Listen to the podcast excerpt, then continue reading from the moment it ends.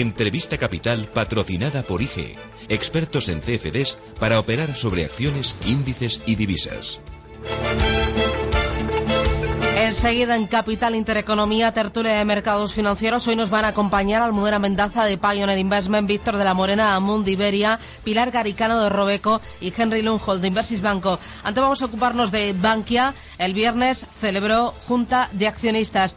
Con nosotros está don José Sevilla, que es CEO de Bankia. Don José, ¿qué tal? Muy buenos días. Hola, muy buenos días. Bueno, una junta de accionistas un poco especial porque se ha mirado mucho a futuro y yo creo que casi menos al pasado, ¿verdad? Bueno, yo creo que sí, que, eso es lo que nos va tocando en Bankia. Y como decía nuestro presidente, pues la verdad es que esta sexta junta de accionistas en Bankia, que hemos eh, venido siguiendo año tras año, pues ha sido la más, yo creo que también la más normal de todas las juntas. Mm, porque los accionistas han quejado mucho menos que otras veces porque se han quejado menos los accionistas y también porque efectivamente hemos podido empezar a hablar de, y a mirar hacia el futuro, hacia los proyectos que tiene el banco. Entre esos proyectos está la fusión eh, con BMN.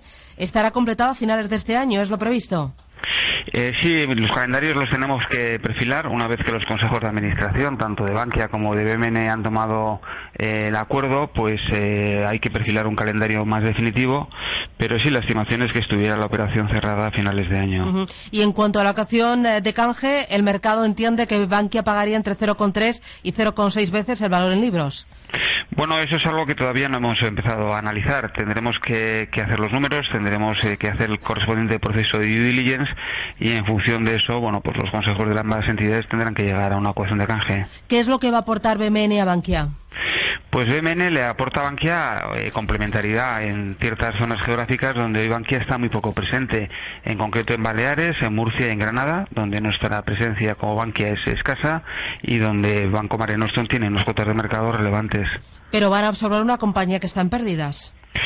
Bueno, una compañía que el viernes publicó una cuenta de resultados que tenía una cifra de pérdidas, pero también es verdad que es un ejercicio pues eh, muy singular con todos eh, los quebrantos o las provisiones derivadas de, de las cláusulas suelo.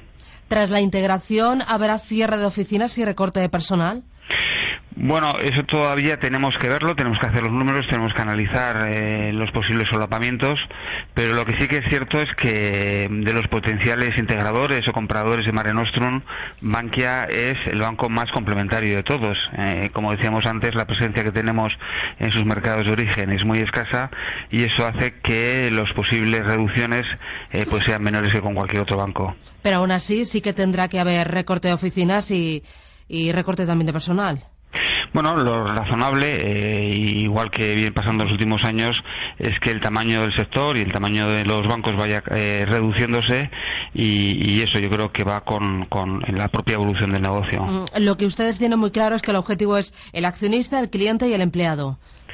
Eh, sí, así es. Eh, hombre, en primer lugar el accionista y, además tenemos un accionista muy especial, eh, que es el conjunto de los contribuyentes españoles a los que tenemos que, devolverles las ayudas recibidas. Y esas ayudas recibidas, ¿cuándo se devolverán en, en su conjunto completamente? Bueno, eso va a depender mucho del calendario de privatización eh, que tenga el FROP eh, por delante. Eh, las ayudas se reciben por el medio de la venta de las acciones que tiene el FROP en, en y en Mare Nostrum en este caso. hay un periodo de tiempo hasta finales del año 2019, que es el periodo de tiempo que se ha dado el, el FROP para, para esta desinversión. Y bueno, mientras se mantenga ese escenario de privatización, pues ese sería el, el periodo de tiempo que hay. De momento ustedes sí que soltarán lastre en 2018 porque será entonces cuando ustedes se liberan de las condiciones impuestas por Bruselas para el rescate y podrán entonces competir en igualdad de condiciones con el resto de los bancos. Pues eh, efectivamente, el año 2017 es el último año del plan de reestructuración, del año de las limitaciones que nos impuso Bruselas en el año, en el ejercicio 2012, y en ese sentido, pues efectivamente miramos al año 2018 como un año ya de total normalidad, en el que podremos competir, eh, bueno, pues con en, todos los negocios y, de la misma forma que el resto de nuestros competidores. Y a 2017 con más alivio por las expectativas de subidas de tipos de interés. Bueno, yo creo que ese es un factor importante para, para todo el sector bancario europeo y, para el español y en concreto para Bankia. El hecho de que por fin los mercados pues parece que sí que empiezan a atisbar que a lo largo del año 2018 y con más intensidad en el 2019 los tipos de interés a corto plazo pueden subir moderadamente, pero esa subida moderada eh, nos cambia radicalmente la ecuación de rentabilidad a los bancos. Lo peor entonces para el sector bancario podríamos decir que ya ha pasado, que ya está finiquitado. Eh, debería haber sido así, sí. Sí. Eh, hay dos cosas más que me interesan, eh, don José. Una de ellas, el tema eh, de la devolución del dinero cobrado de más por las cláusulas suelo. Desde el resto del sector bancario, desde otras entidades, se les mira con cierto recelo por esa devolución express. ¿Qué dice usted?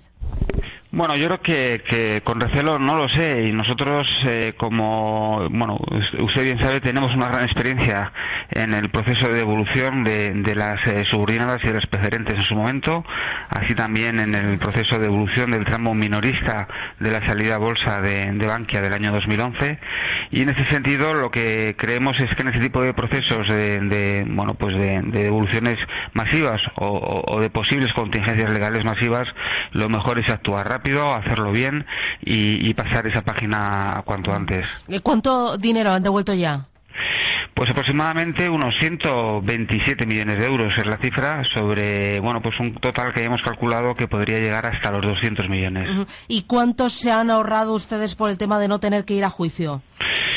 Pues ese es un cálculo que también hemos eh, hecho, efectivamente. Esos 200 millones de contingencia máxima habrían sido por cerca de 300, o sea, 100 millones más en caso de que hubiéramos tenido que solventarlo mm. por la vía judicial. Eh, ustedes también se han enfrentado a otro tipo de demandas, como por ejemplo por la salida a bolsa fallida, eh, demandas por parte de inversores institucionales. Una de las que ha resultado fallida ha sido la de Iberdola. Supongo que esto les hace a ustedes sacar pecho.